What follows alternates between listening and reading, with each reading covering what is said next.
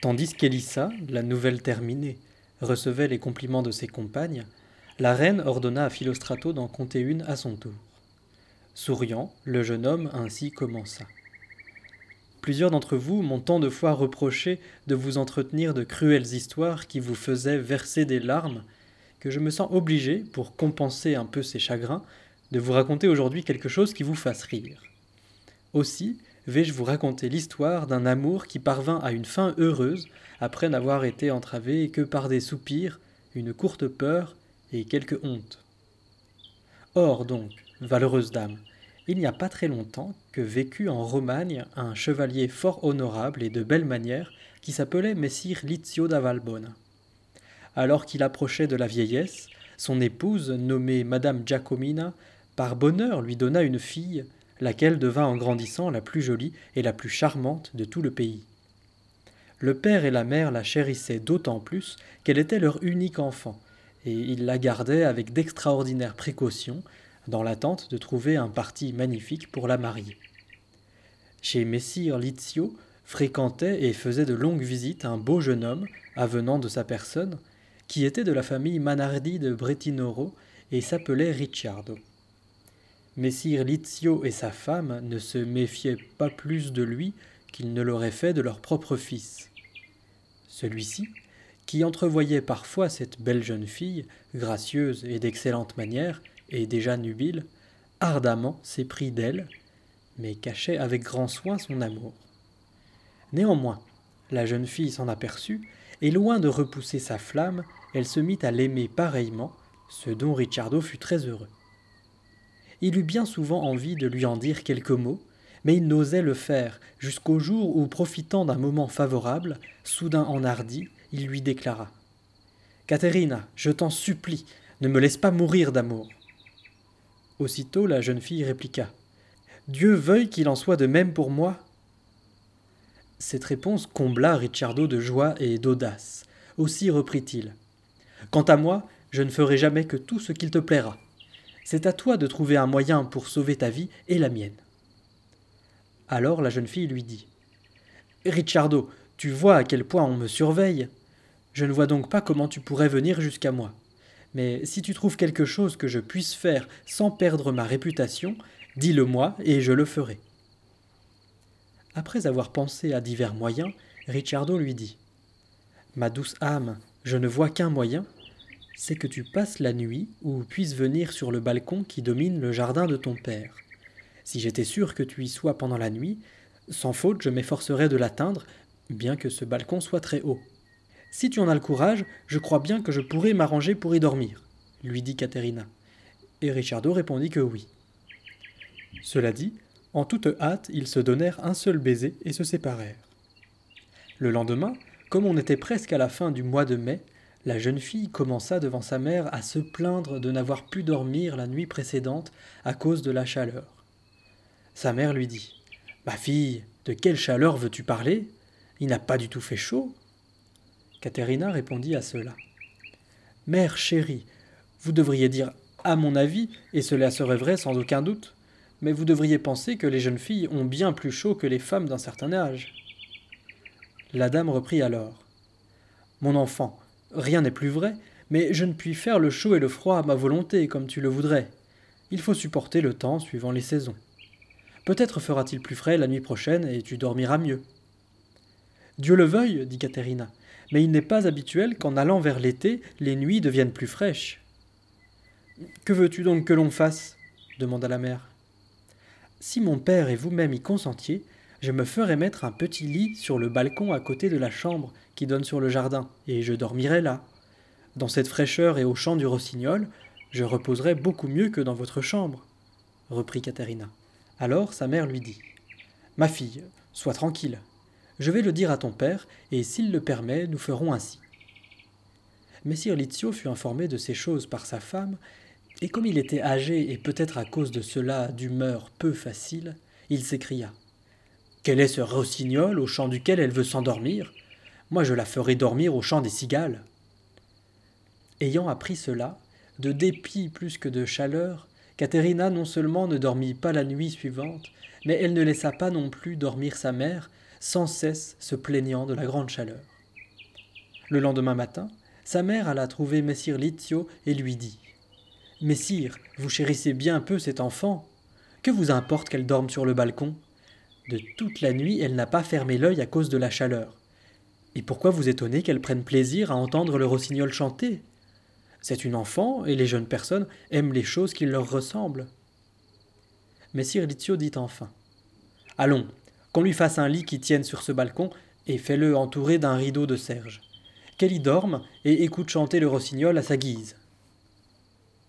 La jeune fille se fit donc placer ce lit, et devant y coucher le soir même, elle attendit de voir Ricciardo et lui fit un signe convenu entre eux, grâce auquel il comprit ce qu'il lui restait à faire. Messire Lizio, sachant que sa fille s'était mise au lit, ferma une porte qui de sa chambre ouvrait sur le balcon, et lui aussi alla se coucher. Quand Ricciardo entendit que tout était silencieux dans la maison, il grimpa à l'aide d'une échelle sur le mur, et puis de celui-ci, s'agrippant aux aspérités d'un autre mur, à grand-peine et au péril de sa vie, il atteignit le balcon, où, en silence, mais avec grande joie, Caterina l'accueillit. Après mille baisers, ils se mirent au lit ensemble. Presque toute la nuit, ils prirent grand plaisir l'un avec l'autre et firent chanter plusieurs fois le rossignol. Comme les nuits étaient courtes et leur bonheur intense, et que déjà venait le jour, ce qu'ils ne pouvaient imaginer, réchauffés par la saison autant que par leur jeu, ils s'endormirent tout nus, Caterina le bras droit passé sous le cou de Ricciardo, et tenant dans sa main gauche une certaine partie de son amant qu'on hésite à nommer. Tandis qu'ils dormaient dans cette posture, survint le jour sans les réveiller, et Messire Lizio se leva. Se rappelant que sa fille couchait sur le balcon, il ouvrit doucement la porte en disant Allons voir si le rossignol a fait dormir Caterina. Il s'avança, souleva l'étoffe dont le lit était drapé, et les vit tout nus et découverts, qui dormaient enlacés de la façon que l'on a indiquée. Il reconnut tout de suite Richardo, mais il se retira. Il passa dans la chambre de sa femme et la réveilla en disant Vite, ma femme, lève-toi et viens voir. Ta fille a tant aimé le rossignol et l'a si bien guetté qu'elle l'a attrapé et le tient dans sa main. La dame s'exclama. Comment est-ce possible? Tu vas le voir si tu viens tout de suite, répliqua Messire Lizio. Vêtue en toute hâte, la dame suivit son mari en silence. Arrivés tous deux auprès du lit, ils soulevèrent le rideau et madame Giacomina put constater, de toute évidence, que sa fille avait attrapé et tenait dans sa main le rossignol dont elle désirait tant écouter le chant. S'estimant trahie par Ricciardo, la dame voulut crier et l'injurier, mais Messire Lizio lui dit Ma femme, garde-toi de rien dire si tu tiens à mon amour. En vérité, puisqu'elle l'a attrapé, il doit être à elle. Ricciardo est gentilhomme et riche. En lui, nous ne pouvons trouver qu'une honorable alliance. S'il veut sortir de cette maison en toute amitié avec moi, il faudra d'abord qu'il l'épouse. Ainsi aura-t-il mis le rossignol dans la cage qui lui appartient, et non pas dans celle d'autrui. Réconforté, voyant que son mari n'était pas trop fâché de l'affaire, et considérant que sa fille avait passé une bonne nuit, s'était bien reposée et avait pris le rossignol, la dame se tint coite. Peu après, Ricciardo se réveilla. À la vue du grand jour, il se tint pour mort et appela Caterina. Hélas, mon cœur, comment allons-nous faire? Le jour s'est levé et m'a surpris chez toi. À ces mots, Messire Lizio s'avança et, levant le rideau, lui dit Eh bien, nous ferons pour le mieux.